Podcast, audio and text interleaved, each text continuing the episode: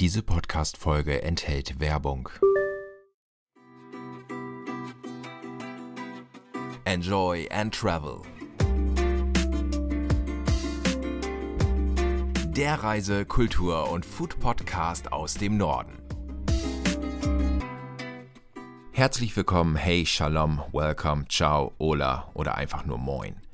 Mein Name ist Arndt und ich war wieder auf Tour denn ich war in Aschaffenburg und in der letzten Enjoy and Travel Podcast Folge, da haben wir schon gehört, was für eine Stadt Aschaffenburg denn so ist. Ich war mit Frau Monika Mann unterwegs, sie ist Gästeführerin und hat sehr, sehr vieles erzählt und nebenbei auch erwähnt, dass es in Aschaffenburg das Christian Schad Museum gibt.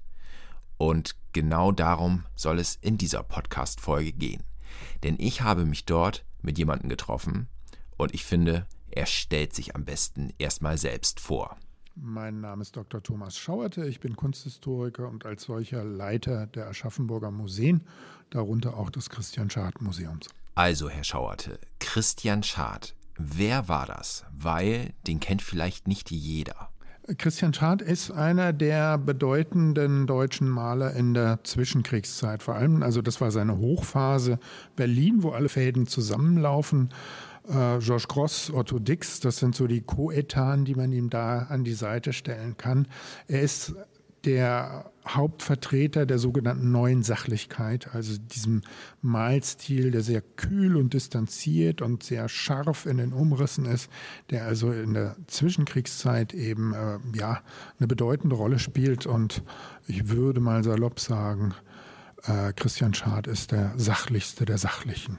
Während viele Menschen, die heutzutage was mit Medien machen wollen, nach Berlin gehen, ist es mit Christian Schad genau andersrum. Der verlässt Berlin und geht nach Aschaffenburg. Warum?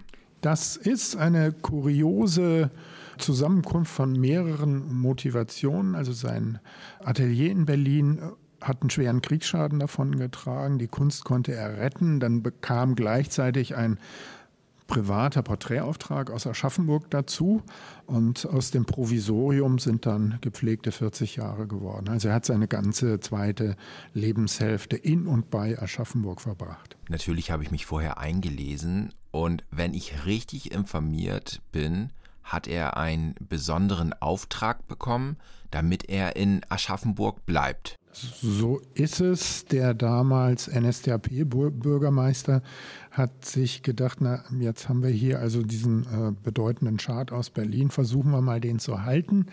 Äh, und es gibt ein leider abhanden gekommenes, sehr berühmtes Kunstwerk hier in Aschaffenburg, nämlich die Stuppacher Madonna, die eigentlich die Aschaffenburger Madonna ist.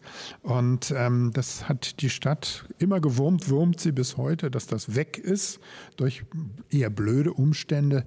Und da hat man ihn mit einer Kopie dieses Gemäldes für stolze 12.000 Reichsmark Honorar beauftragt. Und das haben wir jetzt in der letzten Podcast-Folge schon gehört. Das Gemälde ist nicht im Christian Schad Museum zu sehen, sondern in der Stiftskirche. So ist es. Dieser Altar stand ursprünglich in einer Kapelle innerhalb der Stiftskirche. Der originale Rahmen von 1517 ist erhalten geblieben.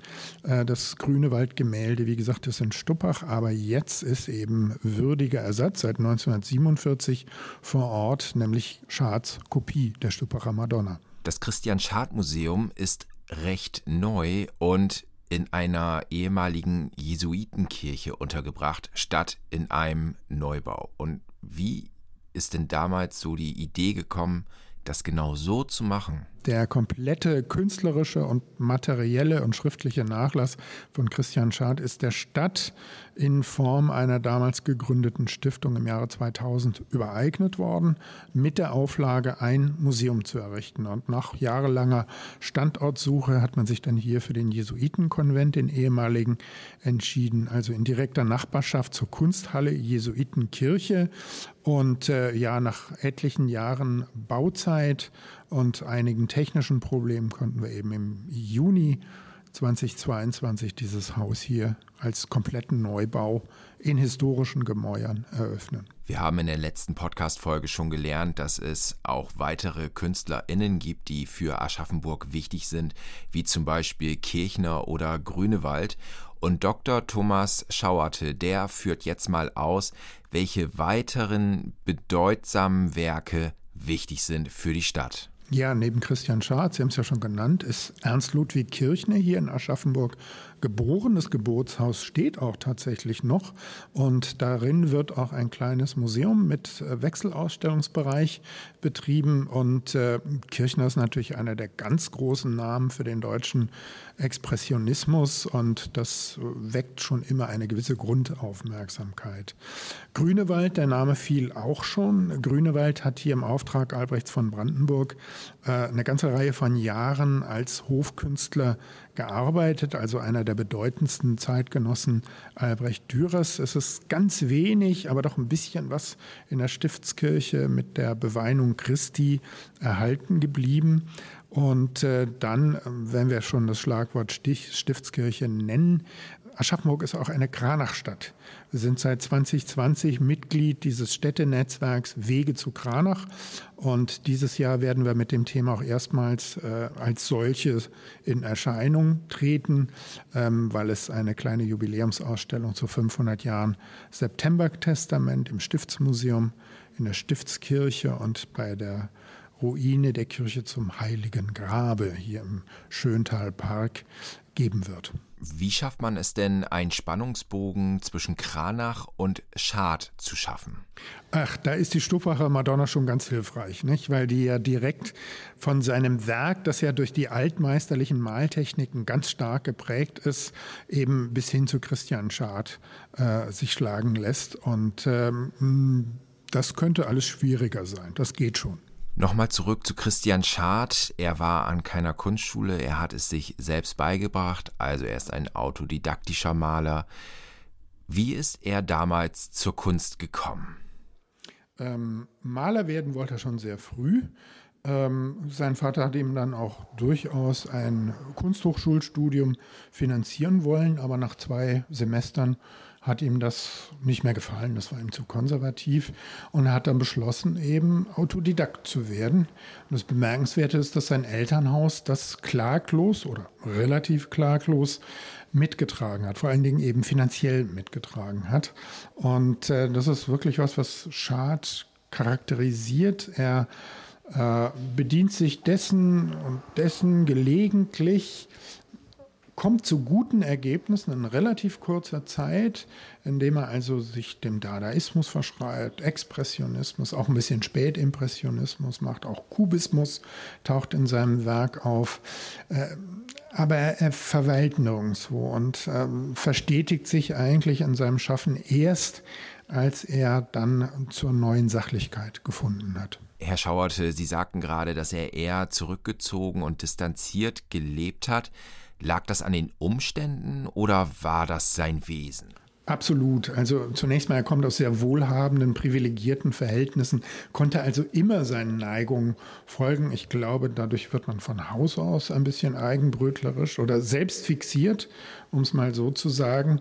Ähm, dadurch, dass er praktisch den gesamten Ersten Weltkrieg vom Vater finanziell wohl ausstaffiert in der Schweiz verbringt, fällt er natürlich aus seiner Alterskohorte völlig raus. Also wenn er nicht schon Einzelgänger war, ist es spätestens damit geworden. Dazu passt natürlich sehr gut, dass er dann eben als Künstler auch ausschließlich autodidaktisch unterwegs ist. In den 20er, 30er Jahren wurde er dann berühmt was war das für eine Zeit für ihn?